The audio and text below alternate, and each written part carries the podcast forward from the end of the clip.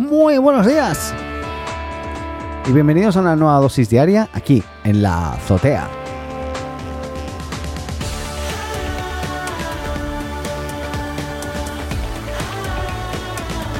Partimos este fantástico 11 de noviembre. Eh, nada, se está terminando el año ya, se está queda un mes y medio casi. Eh, pero nada, partimos con pues lo que ya se veía venir, ¿no? Se veía venir que iba a perder esta apuesta y la perdí. Eh, y es que yo a veces soy arriesgado y, nada, y la perdí, pero la perdí por mucho. Y es que ayer tuvo lugar el evento de Apple, el esperado y último evento del año de Apple. Eh, ha, tenido que hacer tres este año, durante fin de año, ¿no? Eh, en los últimos meses, para poder mostrar todo lo que tiene y lo ha tenido que también hacer por partes por la situación actual, por, la pandemia y porque eh, no tenía preparado y se han ido retrasando algunos de los productos. Pero ayer eh, sacó lo que ya se preveía que iba a sacar, pero informó y explicó con más detalle cómo funcionaba y la nueva tecnología que se viene, que ahora explicaré con detalle.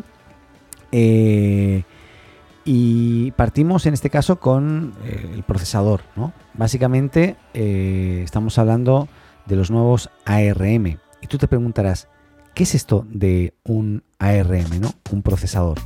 Pues bien, una, ARM, en este caso, eh, o los procesadores ARM, son una tecnología que se puede licenciar. Básicamente es un, un, eh, diseño eh, que, tú como fabricante de hardware, tú podrías decir, oye, mira, yo voy a usar estos, voy a crear mis propios procesadores basados en esta tecnología, ¿no?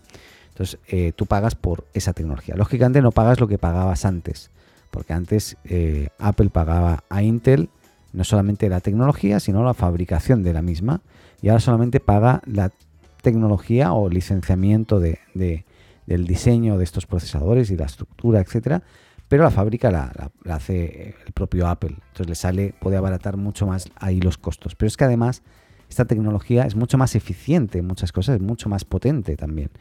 Eh, y en este caso, la verdad se deja entrever con todos los resultados y todo lo que eh, anunciaron ayer de las grandes diferencias. La verdad, no les voy a aburrir mucho porque tampoco voy a hacer un eh, evento eterno explicando todo. lo podéis ver en el vídeo, pero sí que voy a explicar que el nuevo procesador basado en ARM de Apple se llama M1 o M1 y que nada, tiene eh, dentro del mismo procesador un montón de, eh, herramientas que anteriormente con Intel tenía que tener en diferentes procesadores. Y lo que ha hecho básicamente es eh, unir la, GPU, la, parte gráfica de 8, con 8 cores que tiene, la CPU también de 8 cores, tiene, para que te hagas una, una, idea, más de, no más, no, tiene 16 billones de transistores, el M1, y lógicamente tiene toda la parte también de seguridad, eh, performance, eh, tiene 16 eh, core de Neural Engine, ¿no? De, todo el motor neuronal de la, plataforma, básicamente, o del, del, chip principal. Y bueno, soporte para Thunderbolt 4, para USB 4, por lo tanto, vamos a seguir viendo estos, estos eh, conectores en, los nuevos equipos. Y para que te hagas una idea, es em, eh, más rápido que el 98% de los portátiles que se venden hoy en día. Eso es lo que ellos venden. De alguna forma. El Apple M1 promete rendimientos de 2,6 teraflops de rendimiento realmente notable, eh, que será interesante también comparar con otros procesadores Intel y AMD eh, cuando salgan. Hoy no, no, podemos hacer estas pruebas, ¿no? Pero parece, ser, parece ser que son unas bestias eh, a nivel de procesador.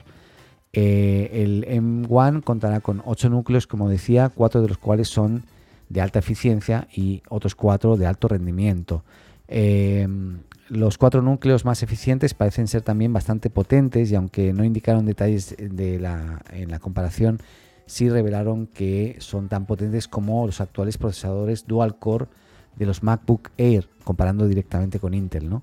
Eh, en este caso, entonces, eh, bueno, es un, mega procesador eh, que se va a sumar a todo su nuevo equipamiento de, todo lo que no, sea mobile en aspecto tablets o, teléfonos, ¿no? smartphones. entonces, ¿qué lanzaron? Pues lanzaron el nuevo MacBook Air, el 2021, eh, que inicialmente tenía, hablaba del eh, MacBook Air Apple Silicon, pero no, es, se va a quedar así con, con, eh, con MacBook Air 2021 que va a ser el primero ya que va a incorporar esta tecnología, de el, procesador M1. también lanzan o lanzaron ayer el Mac Mini con el M1 y el MacBook Pro de 13 pulgadas que tiene hasta 20 horas de autonomía, eh, que puede ser eh, o es más, o sea, tres veces más potente que sus aparentes competidores eh, en la misma línea, ¿no? A nivel de, de, hardware. Es un maquinón, o sea, son unos maquinones en general. y, bueno, vamos a, ir viendo un poquito. Por ejemplo, del MacBook, MacBook Air 2021, que así se llama. Pues bien, está preparado con, con, vídeo de 4K, eh, eh, la CPU que es 3,5 veces eh, más rápido que, los que los anteriores que tenía. Em, y en este caso también, en cuanto a la batería, como viene siendo costumbre también, no sabemos su amperaje ni capacidad en este momento, pero según dicen, es capaz de ofrecer hasta 18 horas de consumo de video que no es menor tampoco, no está mal. Eh, estamos hablando de un equipo que es eh, súper liviano también. No, sé si tengo el peso por aquí, no lo encuentro. Pero bueno, es de 13,3 pulgadas. viene con el Touch ID, con, Thunderbolt, con, en este caso con USB 4. y nada, es una máquina bien impresionante en cuanto a, toda la tecnología que incorpora. Insisto, 18 horas, 2 em, teras, 16 gigas de RAM eh, por, defecto, ¿vale? Eh, eh, perdón, hay varios modelos. No, es up to, perdón, up to, ¿no? Sorry, no, no estoy viendo bien la huevada. Pero bueno, es igual, no voy a entrar en detalles. Ah, sí, 1,29 kilos, sumamente liviano, ¿eh? Es una cosa... A nivel de resolución, para que te hagas una idea, tiene 2560 por 1600 píxeles. Es una gozada. Eh, unos 400 nits para que sepa un poquito mal, más. Y lógicamente tiene Trutón. Y sí, hay de 8 y de 16 gigas de memoria. Eh, eso sí, no, si tienes el de 16 no puedes eh, ampliarlo y si tienes el de 8 tampoco puedes cambiarlo. O sea, es, es, lo que hay, es lo que el que te compras. Igual como el almacenamiento interno, eh, que puede llegar hasta 2 teras. Eh, va de 256 a 2 teras. Eh, nada, es un maquinón. Ahí cambiamos al, al mini. poca gente conozco yo con Mac mini, pero bueno. Pero básicamente viene totalmente renovado por dentro también con el procesador M1 eh, también permitirá configurar en este equipo con hasta 16 GB de memoria RAM y 2 teras de, memoria sólida de SSD o disco de SSD. Em, todos estos equipos nuevos vienen ya con Big Sur directamente y la posibilidad de ejecutar aplicaciones también de iPhone y iPad dentro del equipo, ¿no? Básicamente.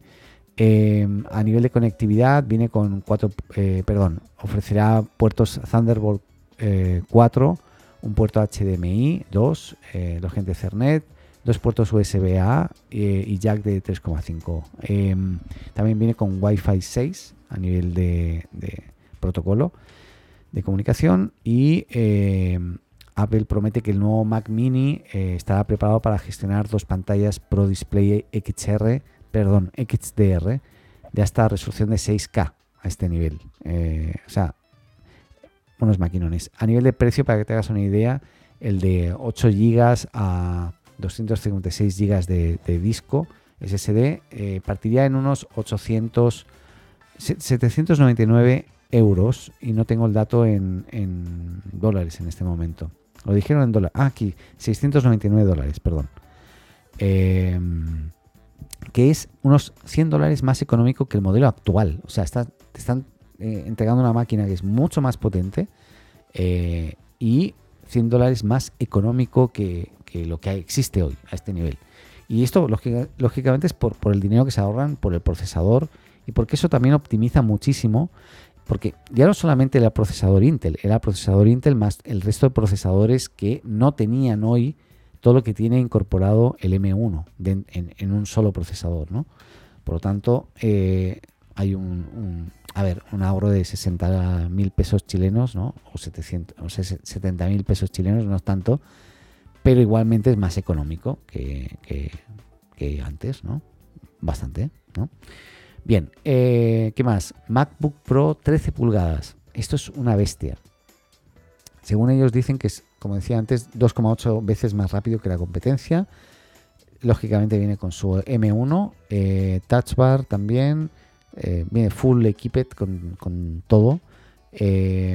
y la batería es lo que a mí me sorprende más de esto, 20 horas, según dicen, 10 horas más que su generación anterior, ¿vale? este nivel. Y eso es gracias al procesador que consume menos energía, por lo tanto también permite eh, mucha más eh, mm, que soporte muchas, muchas más horas. Estas 20 horas es de reproducción de video, que podríamos decir que dentro de lo que se puede hacer en un computador es una de las cosas que consume bastante procesador. No es una locura, pero bastante, no solo procesador, sino máquina en general, ¿no?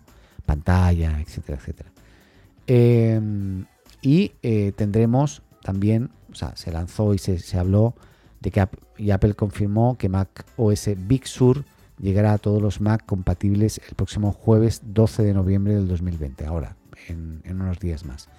Eh, se ha hecho esperar, pero tras un, buen número de betas que yo he sido partícipe, yo es más, yo tengo el Big Sur en mi equipo beta. No sé qué va a pasar ahora cuando lo tenga que actualizar a la versión final, espero que no pase nada.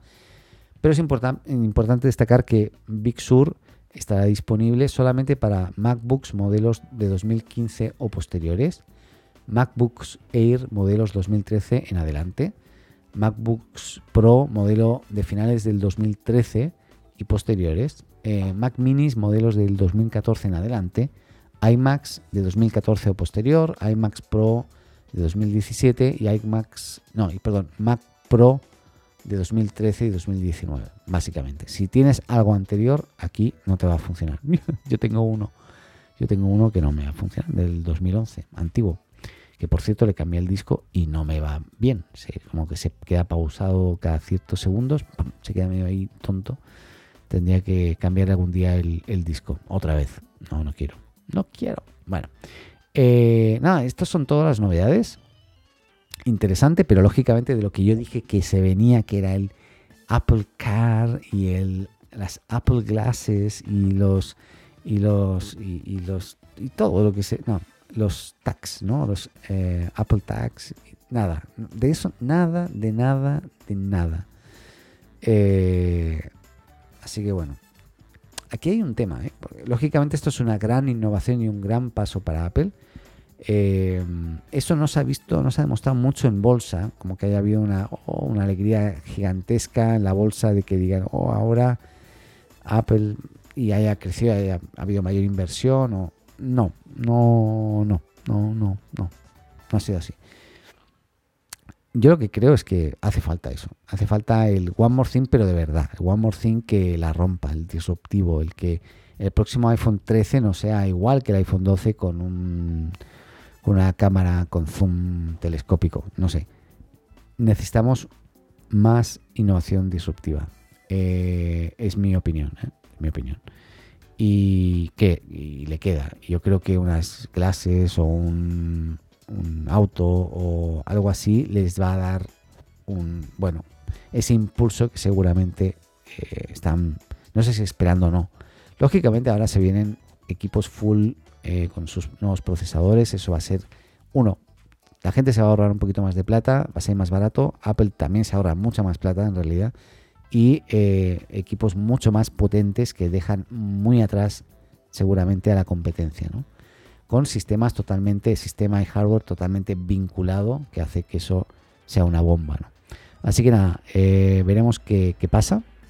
y cambiando de tema totalmente, uno es que Spotify Estos días hemos venido hablando eh, que... Espérate, déjame bajar un poco la música. Es que si la dejan uno... A ver, en uno. Uno, uno, uno. Ahí. La voy a dejar en uno. Ahí dígame si se escucha bien o no. Spotify.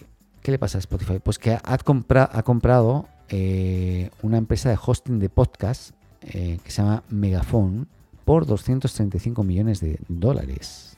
Que no está, nada mal, ¿verdad? Pues bien, eh, este, esta empresa fue lanzada por el grupo Slate en 2015. empezó como Panoply, luego se cambió a Megaphone en 2019 y es una compañía básicamente que se dedica básicamente eso, al, hosting de, podcast, ¿no? Y, por qué una empresa como Spotify puede estar interesada en, una empresa de, hosting de, o, un espacio donde se puedan subir podcasts, ¿no? Y puedan estar grabados. Pues realmente es una pregunta que yo me hago y no tengo una explicación clara. Em, lógicamente ha llegado a acuerdos con otras empresas. Eh, Megafon es una de las que tiene muchos podcasts hospedados de muchos grandes podcasters, ¿no? Eh, recordemos que hace unos meses eh, Spotify compró el podcast de Joey Rogan, eh, el que se llama Joey Rogan Experience, por más de 100 millones de dólares en su momento. Y esta jugada a mí me deja un poco plop, como que no sé muy bien qué es lo que están buscando. Lo que sí que está claro, y esto es un tema, y es que en los podcasts, como yo tengo ahora música de fondo, em, hay un tema de derechos de autor que no está controlado en ningún momento, en ningún punto. No existe el control directo por la plataforma de los derechos de autor. Yo lo que sí que tengo es que toda esta música que ustedes escuchan, yo la compro, la licencia, para ser reproducida en podcast, que es más barata que si la usase, por ejemplo, para vídeos de YouTube, otras cosas, ¿no? O para la radio directamente. ¿no? Entonces, perdón, ¿eh? voy a tomar un poquito de agua. Ah, muy bien. Eh, tomo un poquito de agua porque como todavía eh, estuve, recuerdo, resfriado la semana pasada, todavía estoy un poquito así convaleciente, así que me estaba, me estaba quedando seco. entonces, puede ser que la única forma de tú controlar realmente si dentro de la música perdón, dentro de un podcast hay música con derechos de autor o no, es teniendo el archivo en, un lugar accesible, que no tengas que descargarlo, porque también podrías descargarlo, escucharlo, o sea, analizarlo y ya está, ¿no? Pero si es tuyo, tienes mayor control para también luego decirle, ¿sabes qué? Oye, cuidado con este audio que tiene, que tiene derechos de autor, eh, Mm, confírmame que tienes los derechos o no. Si no los tienes, te lo, corto.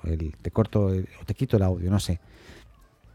Puede ser que vaya por ahí, puede ser, pero no tengo la certeza y no sé si hay alguien que me pueda decir, pero eh, sería interesante analizar el porqué. Otra cosa, nada que ver, pero sí que no quería dejar eh, de explicar hoy, es que Zoom, ¿se acuerdan de Zoom? Seguramente lo usan casi todos los días. Yo, por suerte, no. A mí no, no me convenció nunca. ¿eh? Pero bueno, Zoom eh, pues bien, ha sido acusada por la Comisión Federal de Comercio, lo que se llama la FTC en Estados Unidos, de engañar a los usuarios de hace años, algo que la compañía ha reconocido y tras llegar a un acuerdo con, la Comisión Federal de Comercio, asegura que no volverá a realizar. No, no, creo que no hay multa, ¿eh?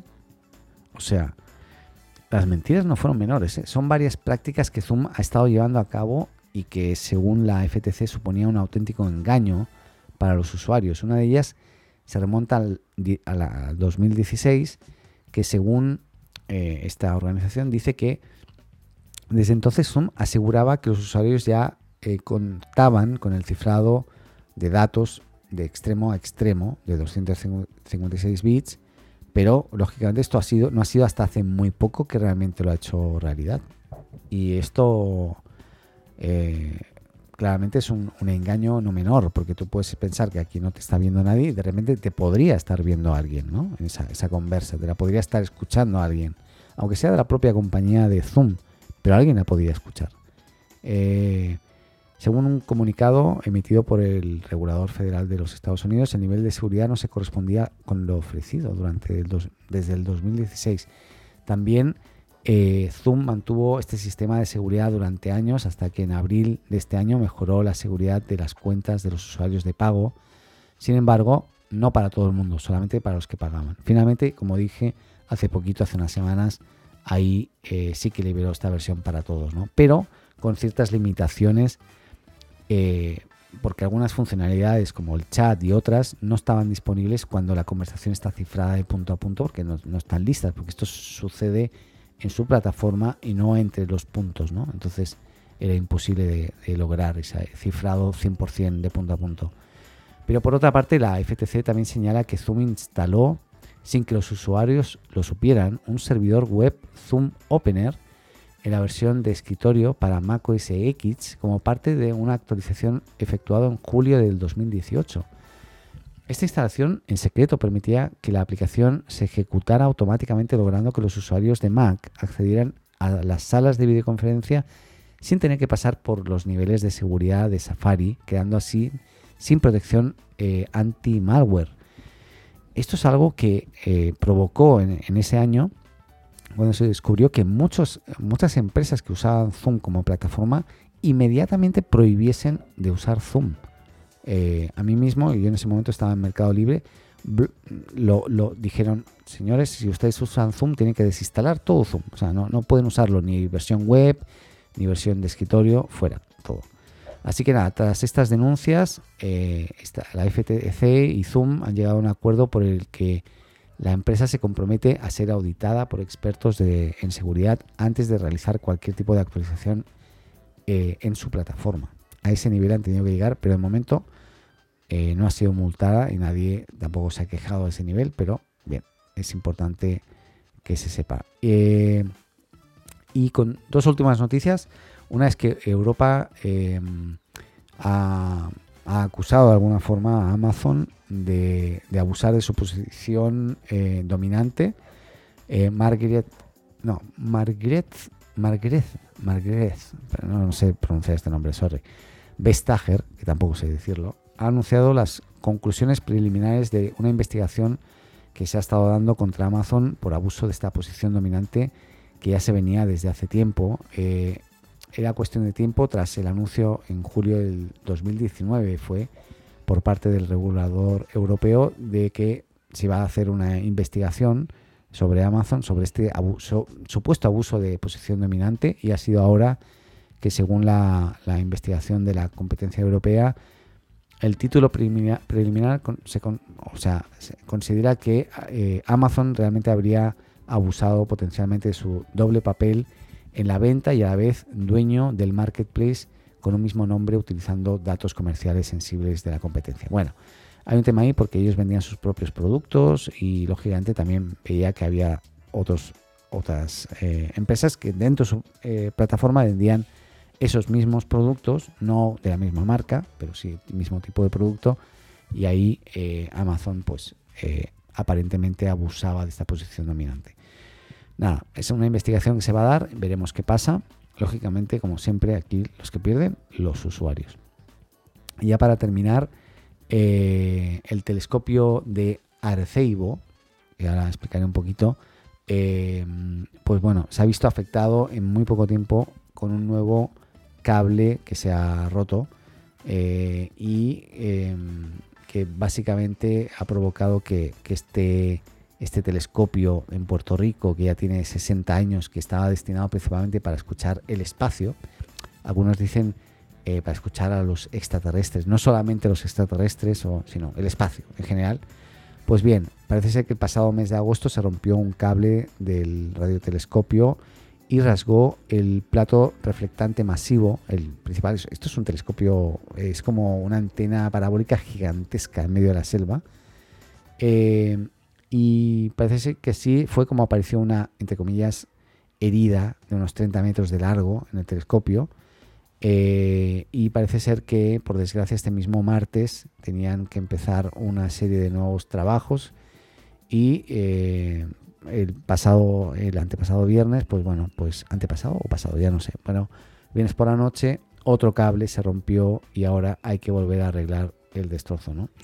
Eh, bueno, nada, es una lástima porque estos nuevos daños pues eh, afectan a la escucha, lógicamente, y también eh, se denota ya que hay un desgaste eh, en, la infraestructura de, este, de este telescopio o radioscopio, no sé cómo se llama exactamente, pero que, va a provocar que o van a tener que mm, hacer una mantención completísima y, o van a tener que rehacerlo en otro sitio, porque esto ya parece que nos está aguantando eh, demasiado. Pero bueno, ahora sí, hasta aquí llegamos. Espero que lo hayan pasado bien eh, y nos escuchamos mañana jueves en otra dosis diaria aquí en la azotea. Gracias, adeu.